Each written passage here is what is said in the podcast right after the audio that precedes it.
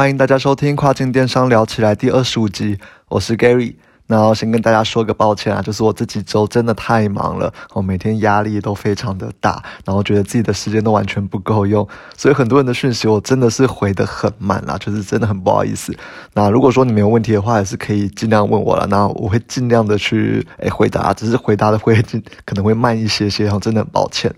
那。哎，回到这节主题哈，那这一周其实我花了一件时间在选品，然后主要是想说，哎，可能选一些冬天也卖的不错的产品来做哦。主要是因为我们现在的产品啊，其实算是那种有点偏户外的产品，所以说大概到可能十月啊，就天气变凉了一点，可能大家户外活动比较少的时候，其实我们卖的会稍微的差一些些，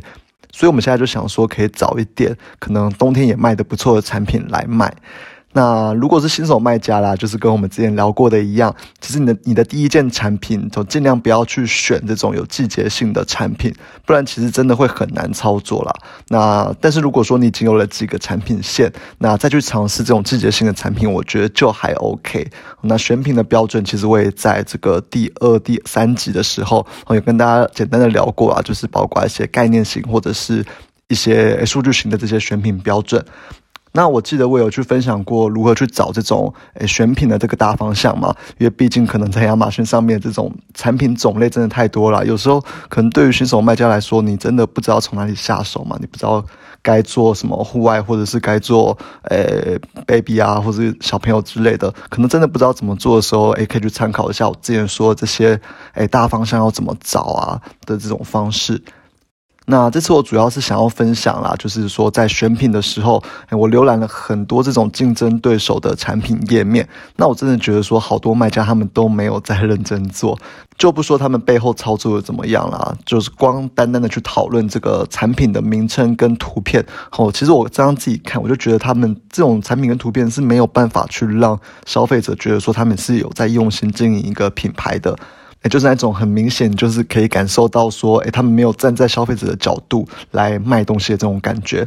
我随便举例来讲啊，就是我看了一个这种折叠式的脚踏车锁，哦，它其实是个蛮不错的设计啊，因为毕竟我们可能脚踏车锁其实都诶蛮大的，然后你要随身携带是很麻烦的，那它就设计出了这种折叠式的这种脚踏车锁，那我觉得是还蛮不错的点子。但我觉得它有几个问题啊。首先，第一个就是我在看它主图的时候，其实我真的完全不知道它在卖什么。那它主图拍起来的样子，它就是折叠完的这种样子。那如果说我没有看过这样东西，或者这个东西是比较新的东西，那其实我是真的完全没有办法把它跟这种脚踏车锁把它联想在一起啦。那如果联想不到的时候，其实。哎，这个时候很多人就不会点进去他的这个主图上面去看了嘛，因为他们根本不知道这是卖什么。那更不用说现在其实这个广告版位非常非常的多，你如果主图不够清楚，或者是你没有办法让消费者立马就看得出来说哦你是卖什么的话，那我觉得这种东西其实点击 点击率就会非常的低啦。那所以说，针对主图的部分，我这边要再强调一次哦，你一定要第一眼就让消费者看出来在卖什么，第一眼就让消费者知道说，哦，对，这就是我要的东西。好，那最好还是可以加入一些可能比较有特色的这种诶配件之类的啦，然后尽量去在那个主图上面也做出一些差异性，然后才会让人想要去点击嘛。那主图其实最主要就是拼这个点击率嘛。那我们在之前的集数也有讲过，好，所以说你可以多多测试这种诶很多不同角度的这种图片，去当做主图去测试看看这个点击率的差别，然后再把一个点击率最高的主图把它拿来当预计未来每一天就是要去卖的这种主图。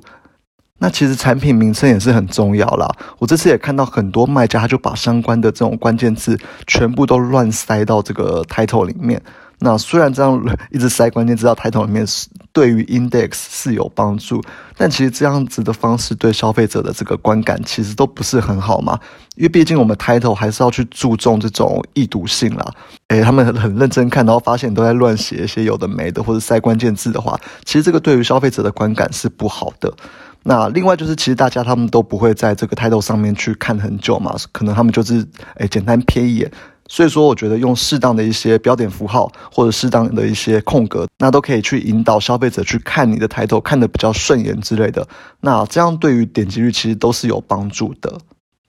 哦，那再来就是图片的部分啦。其实很多卖家的前两三张图片，他们都是放这个跟主图很像的这种白地图，只是就是不同角度的图而已。那我们都知道，其实现在手机版的流量他们是比这个桌机版还多嘛。那手机版上面的这个九张图，其实它多半诶一次啊都只能够呈现一张而已，很少。会有那种就是跟桌机版一样的缩图版位在下面呈现啊，基本上我看过都是一次只能呈现一张啦，所以说你没有办法像桌机版一样的直接就是跳到诶你缩图看起来比较好看的图，然后点进去看。我在手机版上面基本上都只能从第一张开始，哎往下滑第二张、第三张这样。所以说，你如果前面第二张、第三张的这种图片，其实你如果你没有办法吸引到消费者的话，那他们滑到可能第三张就不想看了，然后很容易就是继续往诶下滑，或是点到其他人的这种竞争者的页面啦。那我觉得这是诶非常可惜的事情，因为它就是从你的这个页面流失掉了嘛。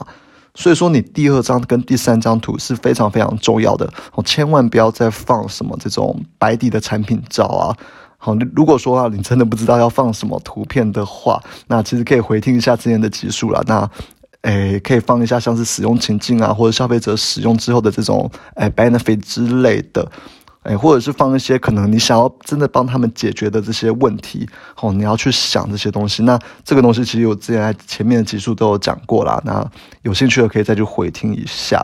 所以说，你其实，在规划这个九张图的时候，你那个引导的逻辑一定要出来。你要去引导消费者一张一张往下看，然后最后产生这个购买的一个欲望。哦，那消费者才不会一下就是随便就是跑到其他的竞争对手的页面去选择。我跟他接下来讲一下这种品牌官网的东西好了。基本上官网啦，也就是自驾站，哦，这个跟亚马逊最大的差别之一，就是在于说，这个亚马逊它其实是很难让消费者的注意力一直放在你身上的。好，那换个说法好了，我们都知道亚马逊它的这个广告版位非常非常的多嘛。那就算它真的点击到了你的产品页面之后，其实也会有一堆这种竞争者的产品出现在你的这个商品页面的可能旁边的这种小空格之中。哦，那其实是是非常非常容易让你分心的。那换个说法好了啦，我们都知道现在亚马逊嘛，其实他们的这个广告版位非常非常的多，所以它就算点击到你的产品之后，其实也都还会出现一大堆的这种。诶，竞争者出现在你的产品页面上面嘛？所以说，诶，这种这么多广告的这种状况，其实消费者他非常非常容易的分心。好，他只要看到其他人的价格他稍微低一点啊，或者是他主图稍微厉害一些，他很容易就会离开你的页面去看竞争者的这个产品在做什么嘛。但自驾站基本上啊就没有这个问题了哦，因为它在你的官网里面，它不管怎么点，哦都会继续的在你的官网里面嘛。所以其实哦，我们做自驾站的操作，我们会以这种诶经营店铺的方式去经营啦。也就是说，你希望消费者在你的这个店铺里面多停留，然后多买一点东西，那跟你的品牌可能产生多一点互动啦，以此来增加诶每一笔的这种客单价。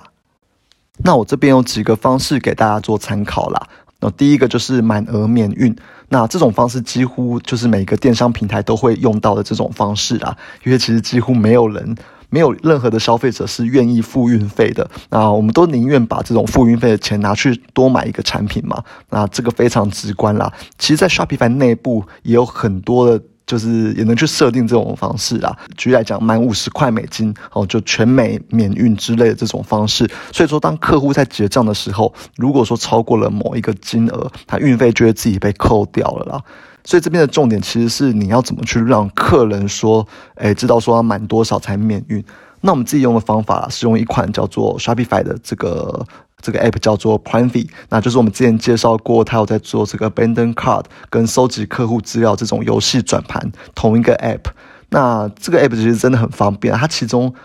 有非常非常多的这种功能啦。那有一个功能就是我们刚刚说到这个跟满额免运相关的哦，就是它可以在你的官网最上端跳出一个这种满额免运的小杯呢。然后像我们自己啊，我们就是满五十块免运嘛。那如果说你已经把三十块的东西加到了这个购物车里面的话，那这个小杯呢，它就会显示出哦，你如果哎你再加入二十块的产品，凑满五十块，那就可以达到免运。那用这种方式可以可以跟这个客人做互动啊，就是比较自动化、比较直觉化的东西，因为他很容易就知道说，可能我还我还需要再买多少东西才能够凑达免运。好，那这样的话是也是一个蛮不错可以跟客人互动的方式。哦，那第二个方式就是叫做嗯，fear of missing out。好，那这个其实是一种消费者的心理啦。基本上就是说，诶，可能大家都买了，或者大家都做了某一件事情，那你也不能错过的这种感觉。哦，那我这边要特别提这个 fear of missing out，主要是因为我们在做电商的时候啦，那这个 fear of missing out 的这种，诶，感觉会非常非常强大的被放大。那它是一个非常重要的一种技巧啦。那它当然也可以衍生出很多你在操作品牌官网的时候可以做的一些操作。哦，那第一个操作就是限时啊、限时优惠之类的这种促销方式。哦，你可以在不管是可能给客户的这种诶信件里面，或者是你品牌官网的首页等等的，你就去写下说，诶，可能诶几月几号到几月几号会有这种 free shipping 的活动。然后这种操作其实然后在销在那个虾皮上面很常见啦，像我平常自己在虾皮上面买的时候啊，他们诶如果可能会通知说诶什么时候有限时免运的话，那我就会尽量的在那一段时间去多买一点啦，因为那段时间就不用付，就是我很讨厌的这种运费嘛。那我也觉得说是蛮划算，你会省到这个运费。好，那这种就是比较现实的操作，因为它可能在某一段时间内诶提供你这种比较优惠的方案。好，那另外一种很常用到的方式。就是用这种倒数计时的这种限时手法，那它这个也是在很多品牌官网上面是非常常见的啦。那可能在官网上面就可以写说，诶，像是现在有黑五的折扣啊，在倒数计时结束前有二十的优惠啊，然后旁边就会有一个空白的栏位，然后上面就会有这个倒数计时的时钟在跑，也不断的给这个消费者施加压力。那你就会觉得说，哦，你一定要赶快在这段时间内买，